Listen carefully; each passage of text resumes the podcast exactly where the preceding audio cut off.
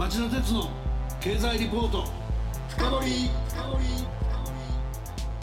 皆さんこんばんは。番組アンカー経済ジャーナリストの町田鉄です。こんばんは。番組アシスタントの杉浦舞です。今日も新型コロナウイルス感染症対策をして放送します。さて今夜の町田鉄の経済リポート深掘のタイトルは？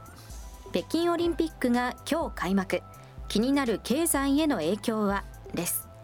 ゲストに日本経済研究センターの小峰隆夫研究顧問をお迎えしました。小峰さんこんばんは。こんばんはこんばんは、えー、本日北京2022オリンピック競技大会が、えー、開幕します、えー、そこで、えー、今夜はオリンピックの、えー、経済効果とは一体どれぐらいのものなのか。1964年の東京オリンピック。コロナ禍で予定より1年遅れの昨年2021年7月に開催されたもう一つの東京オリンピックそれらを踏まえて、えー、同じく去年の東京と同じようにコロナ禍での開催となった今回の北京オリンピック。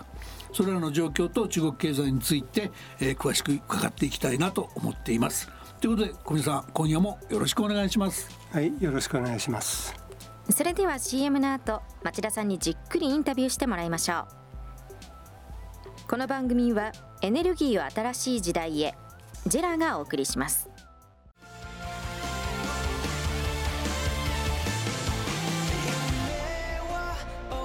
本気で夢を追いかける時新しい一歩を踏み出す時大切なものを守りたい時誰も見たことがないものを作り出す時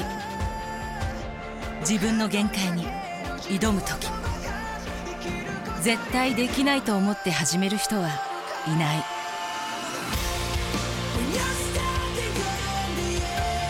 絶対なんて誰が決めた？CO2 が出ない日を作る。ジェラはゼロエミッション火力と再生可能エネルギーで2050年 CO2 排出ゼロに挑戦します。発電の常識を変えてみせる。ジェラ町田鉄の経済リポート深掘それではまず小峰さんのプロフィールをご紹介します。小峰さんは1969年に東京大学経済学部を卒業し経済企画庁現在の内閣府に入庁。経済研究所長物価局長調査局長を経て2001年に国土交通省国土計画局長に。法政大学教授日本経済研究センター主任研究員大正大学地域創生学部教授などを経て現在は大正大学地域構想研究所教授で日本経済研究センターの研究顧問と理事も務めておられます。はい杉浦さんありがとう。それでは早速伺いましょう。小宮先生そもそも一般論ですけどオリンピックの経済効果ってどの程度期待していいもんなんでしょうか？はい。まあオリンピックというとまあすぐあの経済効果がどれぐらいあるかという話が出てくるんですけども、はい、東京も北京もそうですけども、まあ、コロナの下での開催ということでもともと経済効果は限られているということなんですが、うん、私はもともとですね仮にフルスペックで開催したとしてもそれほど大きな経済効果はないんじゃないかというふうに、あの考えていました。なるほど、でこれはですね、はい、あの経済学であの部分均衡っていう考え方があるんですけども、うん、つまり部分的な影響しか見ない。でそれが回り回ってどう影響するかというところまで考えが及ばない場合を、まあ、部分均衡というんですけども、うん。はい、えー、例えばですねあのスタジアムを建設してその分経済効果がプラスですとか、うん、それからあのオリンピックに合わせて一般家庭であのより大きな高品質のテレビ買ってこれで需要が増えたとか、こういうのを積み上げていってこれがオリンピックの効果だというふうにまあ計算するのが普通なんですけれども、これは典型的な部分均衡の発想で、あの変化したところしか見てないわけですよね。つまりそれ以外は全く変わらないっていう前提を置いてるわけです。でところがですね例えばスタジアムを建設しましたっていう時にじゃあ建設しなかったらその資金はどうなってたんだろうというふうに考えると他の用途に使われていたかもしれない、はい、そうするとあのスタジアムを建設したことによって他の用途で使われなくなってるわけですからプラスマイナスでどうなっているかっていうのはちょっともうちょっとよく考えなければいけない。うん、それからあの高品質のテレビをオリンピック用に買いましたと。例えば今年のボーナスはそれに使っちゃいました、うん、っていうことはそれを使わなければ家族で旅行に行っていたかもしれない、はい、テレビを買ったことによって旅行が減ってるわけですよねそういうふうにプラスとマイナスの影響がありますのでそれを考慮するとあんまり純粋にプラスの影響っていうのは意外と少ない。なるほど。例えばですねこれ実際にあの分析した例があるんですけども、うん、えー、2012年にあのロンドンオリンピックがありました。はい、でこの時、まあ、あの観客がいっぱいロンドンに来て宿泊して、はい、えー、これでオリンピック効果だというふうに考えられるんですけども、えー、これ分析してみるとですね確かに海外からお客さんがいっぱい来たその代わりですねその期間はビジネス客がほとんど来なかったと、うん、ロンドンに。オリンピックやっててどうせビジネスどころじゃないだろうということであのホテルも取れないしということで、はい、ビジネス客が来なかった。そうとオリンピックを見るためのお客さんが増えたんだけどもビジネス客が減ったと。そう差し引きでそんなにあの海外からの渡航者が増えたわけではないっていうのが、まあ、ロンドンの経験です、はい、そういったふうにあの変化したところだけを見ればなんかプラスのように見えるんだけども、えー、もうちょっと広い視野で見るとどうかっていうふうに考えると意外と大きくないというのが私のそもそもの考え方なんですね。それおっしゃる通りですねあの東京オリンピックの開催が決まった時に日本航空と ANA に取材したことあるんですけど、はい、オリンピックになるとあの需要減っちゃうんだと。トータルの需要減っちゃうんだと。ビジネスは減るし、はい、一部の人来るかもしれないけど圧倒的に見てるのはテレビで見てる人が多いし、はい、実は大してプラスにならないどころかマイナスなんだと。いう議論を聞かされてなんだ業績全然良くならないのかと思って記事にならないなと思ったことがあるんですけど、はい、まさに先生のおっしゃる通りのことが起きてるってことですね。でもねでも先生あの昔からあの見ていると前のオリンピックその1964年の時ですよね。あの時のあの終わった後すごい不況になったと。ね、私なんかは、まあ、あの当時まだ幼稚園児でしたから当時のことはそんな鮮明に覚えてませんけど後からあの時終わってからの不況大変だったっていう話はよく聞かされたんですけど、はい、そういう意味ではその前のオリンピック効果はそれなりにあったってことじゃないんですか、これはですねあの私はあの当時も高校3年生になっていますね、はい、前回の60年東京オリンピックは開会式も見に行ってんですよ。あ私も行きました。あそうですか。親父に連れられて 幼稚園児でしたけど。それからあのマラソンも国立競技場で見てるので、はい円谷が最後ヒートに抜かれたところを実際に見てるんですけど、はい、だから64年の東京五輪は非常によくあの覚えてるんですけども、はいはい、この時はですねオリンピックに間に合わせようと思って例えばの新幹線を必死になって作った。で新幹線はもうオリンピックが始まる半年ぐらい前にようやく完成した、はい、それからモノレールも同じ時期に作っていて、ね、これもオリンピックの直前に完成した、はい、それから首都高速もこれ全部じゃないですけども首都高速も建設してオリンピックの直前にえー、まあかなりの部分が完成している。そうですね。あの日本橋の川の上なんかそういう時期のやつですねそうです。ですからなんとかオリンピックに合わせようと思ってえー、いろんな公共投資を集中的にやって、うん、まあ、せっかく海外からたくさん人が来るので、うん、えー、日本にもちゃんと高速道路があるんだと、えー、それから立派な新幹線があるんだと。いうのを見せたいと。いうので必死に頑張ったわけですね。はい、で集中的に社会資本整備を行った。でオリンピックが終わっちゃうとこれは全部ストップしてもういらなくなる、はい、あの投資はなくなるわけですから、はい、そうするとこれだけの投資をしてそれが急にゼロになる。ということであればそれは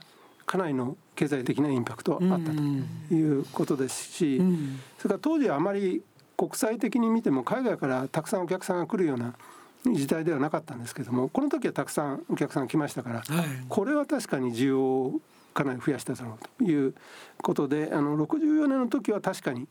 経済にプラスの影響があったんだろうと思いますが今回の場合はそれに比べれば、まあ、仮にフルスペックでやったとしてもそういったあの効果は期待できなかったんだろうというふうに思いますね。まあ競技場も前に比べれば大して作ってないですってことですね。はいはい、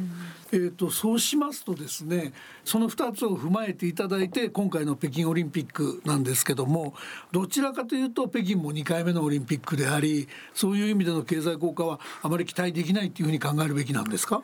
そうですね。あのもともとそもそもフルスペックであまり期待できないということですし、うん、今回はまあコロナがありますので、はい、あまりこうお祭り騒ぎができない、はい、人がいっぱい集まってくるということも難しいということですと、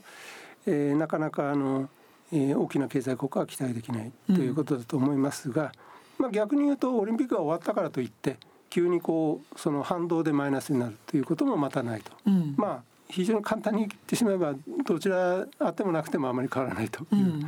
ことではないかと私なんか思ってますけどね。なるね。あのまたいずれ伺う時もあるかと思いますけども、ただそのコロナっていうことを今ご指摘になりましたけど、ええ、あのゼロコロナをやっているので、はい、むしろかえって良くないその消費やなんか含めて、え、あのオリンピックきっかけにゼロコロナを強化してかえって良くないみたいなことは、少しは頭に置いておく必要あるんでしょうか？これはですね、あのオリンピックの前からあのゼロコロナっていうのは中国経済にとってかなりリスクなんじゃないかっていう。話はずいぶんあったんですね。はい、っていうのは、まあ、ゼロコロナですからちょっとでも感染者が出ると非常に厳しい制約を課すわけですね、まあ、地域ごとにかなり厳しくやってるんですけども。はい、ですからゼロコロナっていうことだとその制約が相当厳しくしないとゼロにならないわけですからウィズコロナだったら多少出ても経済と共存できればいいっていうふうに考えるのと違ってゼロコロナだと経済の方を強く抑制してしまうので部分的ならまだ大丈夫だったとしてもこれがもうちょっと広がっていくとゼロコロナを維持することのコストが相当大きくなってしまうという、ね、ことが考えられていた、はい、でそこにオリンピックですからオリンピックでもうすでに感染者結構出てますけども。出てますね。日本選手団なんかも出てます、ね,、出てますよね。ですからこれがきっかけでゼロコロナが維持できなくなるようになるとまたそれはそれで中国経済に大きな混乱をもたらすので、うん、ゼロコロナ自体がリスクだしその中でゼロコロナでオリンピックをやるっていうのもまたかなり大きなリスクだということだと思いますね。あのゼロコロナに関して言うとその特に外出して飲食したり物買いに行ったりできないから消費を一番普段普段に比べて抑えちゃうっていうイメージで見てればいいですかね。はい、そうですね特にまあ中国はそういう普通の人の行動をかなり強く抑制しようとするので、はい、ますます極端な経済抑制になってしまう可能性が高いと思いますね。なるほどね。杉浦さん今お話伺っててどうですか？そうですねこのコロナ禍でのオリンピックということでやっぱりの東京と北京ではもうかなり対応もこれまで違ってるわけでそこで中国北京がどんなオリンピックをするのかなっていうのがすごくあの楽しみでもありますしその選手にとってですとかの取材する記者にとってもすごく大変な中での今回オリンピックだなっていうのは感じるんですけれども、はい、そうですね。まさにそこが問われているので、えー、まあオリンピックのあの結果も非常にあの我々楽しみですけれども、はい、逆にそれが持つ中国経済に与えるリスクの方はちょっとこれは心配しながら見てるという感じになりますね。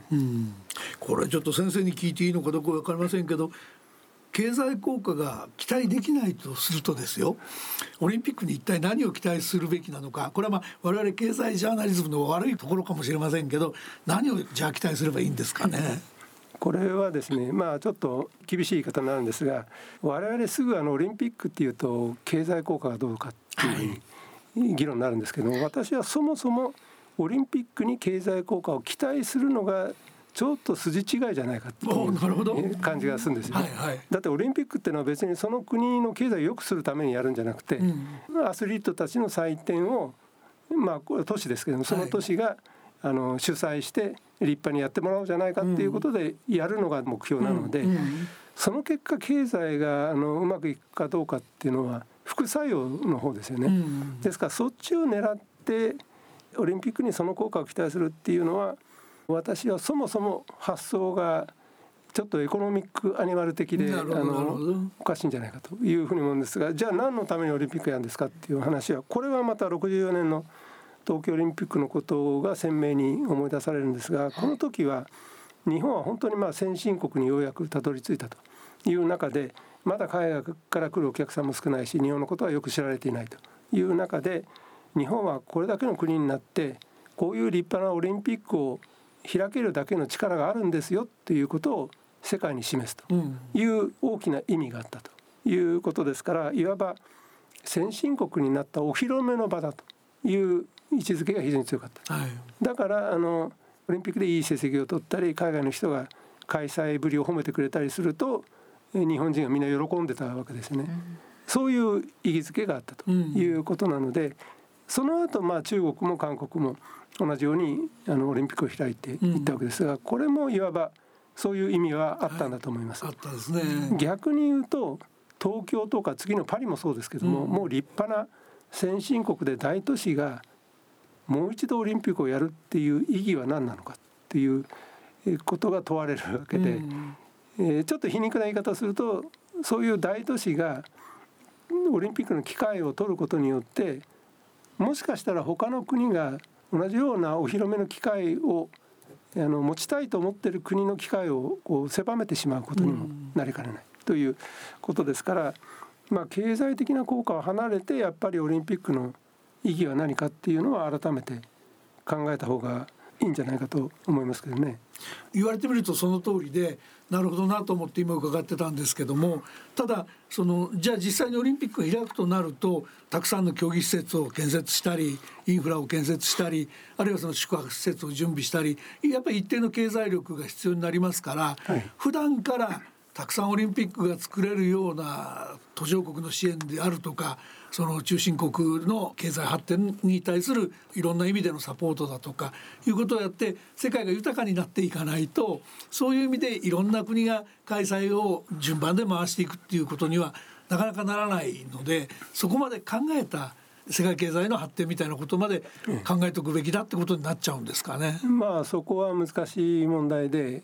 やはり東京とかパリが、まあ、2回目のオリンピックを開けるっていうのはそれなりの経済力があって、うんはい、まあ、他の国にはできないような準備ができるという PR ができるわけですけども、はい、そこはあのあるいはお金がかかりすぎる、うん、あのオリンピックになってしまったのでそういう既存の大都市しか開催能力がなくなってしまったということかもしれないというふうに考えるとそうそういう意味からはオリンピックするとあのコストがかかるんじゃなくてむしろ儲かるという方が他の国は開催しやすいのかもしれませんけれども、そこはあのちょっと難しい問題ですよね。まあよく考えていかないといけないですね。いや小見さんあの今日は大変興味深いお話をありがとうございました。はい、ありがとうございました。来週もですね、えー、ご出演いただいて、むしろこのオリンピック後の中国経済こちらも注目高いと思うんですけどこれについて、えー、詳しく聞かせていただきたいと思っておりますのでぜひ来週もよろしくお願いいたします、はい、よろしくお願いします。さて杉浦さん最後まで伺って小宮さんのお話いかがでしたか、はい、まあ、どうしても経済効果がどうであるとか五輪外交とかいろいろ気になる面もあるんですけれどもまあ、子どもの頃に、え帰ってこう今回は純真な気持ちでスポーツの祭典というのを楽しんでみたいななんて改めて思いました。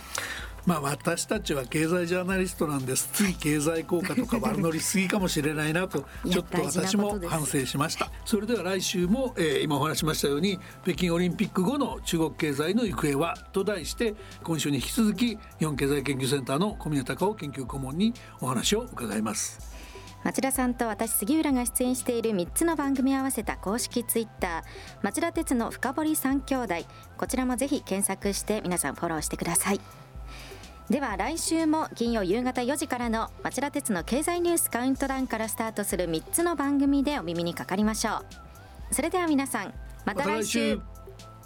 この番組はエネルギーを新しい時代へジェラがお送りしました。